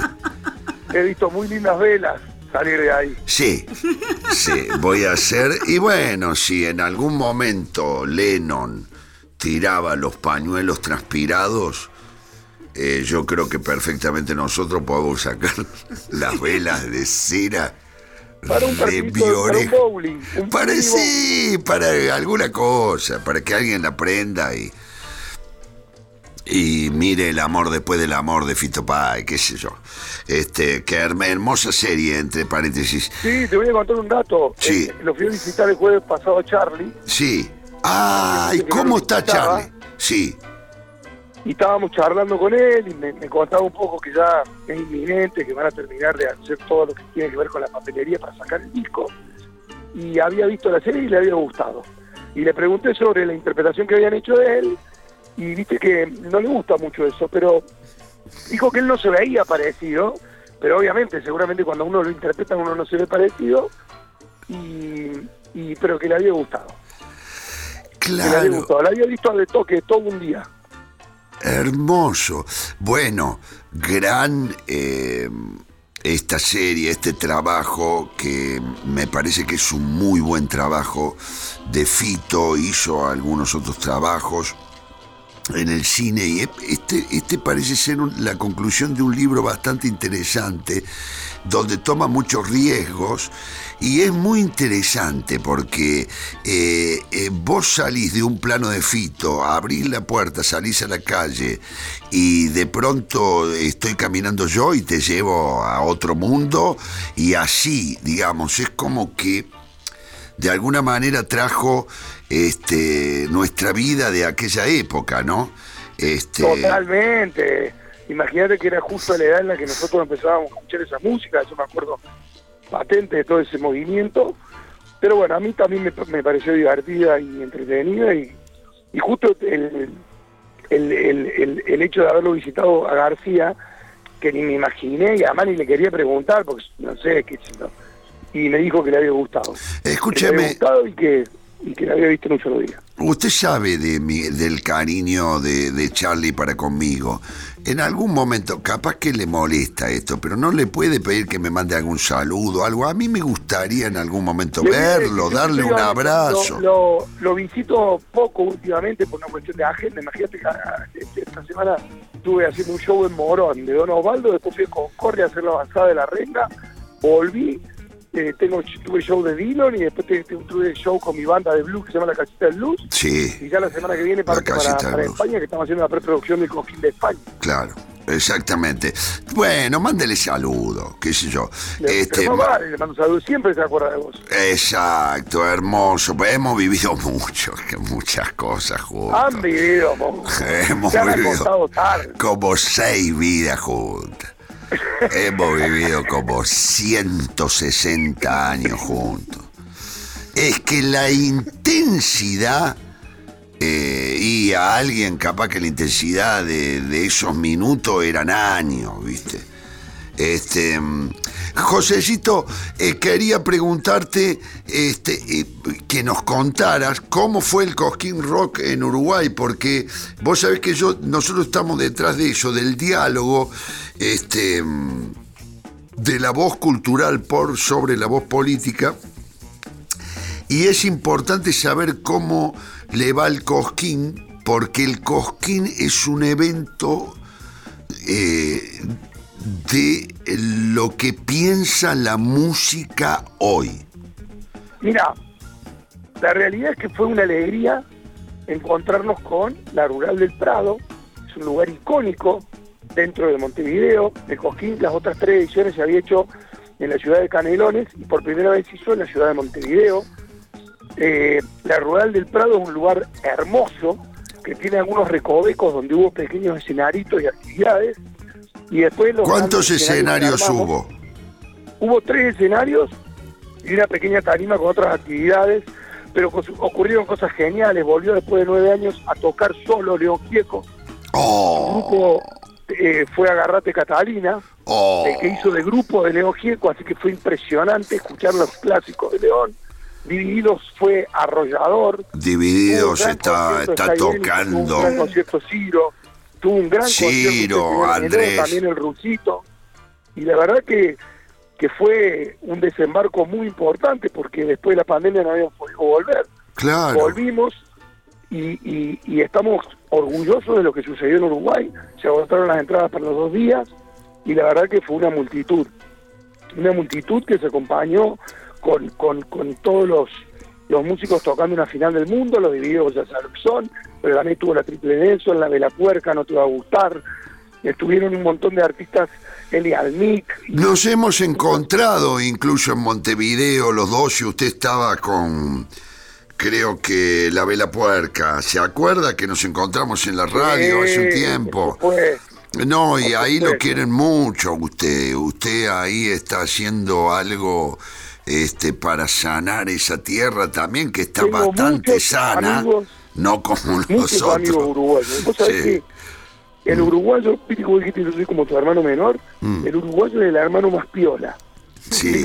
Eh, eh, yo tengo dos hermanas mujeres, pero si hubiera Sí. tenido un hermano y, y hubiera sido piola, hubiera sido uruguayo, porque son los hermanos piola que tenemos nosotros. Sí, son buena son, gente, son son hermosos. atentos, son Sí, simpáticos, son son hermosos. hermosos, son hermosos, son hermosos.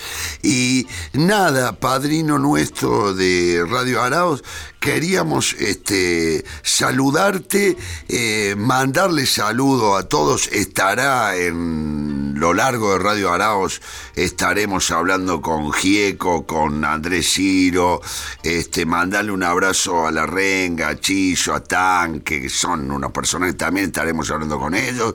Y en algún momento tendremos una entrevista también con Charlie, este, no sé si en la radio o por otro ámbito, este, o lo iré a ver y a darle un abrazo. Este, y, y, y Josecito, queríamos tener la novedad y charlar con vos. Porque mando un abrazo grande, mando saludos para toda la radio, para todos los muchachos de ahí, les mando un beso grande.